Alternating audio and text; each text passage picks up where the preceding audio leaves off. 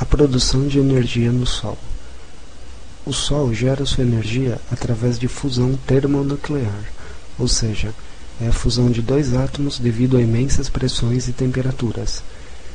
A cada segundo, o Sol funde 600 milhões de toneladas de hidrogênio em 595 milhões de toneladas de hélio, através da fusão nuclear.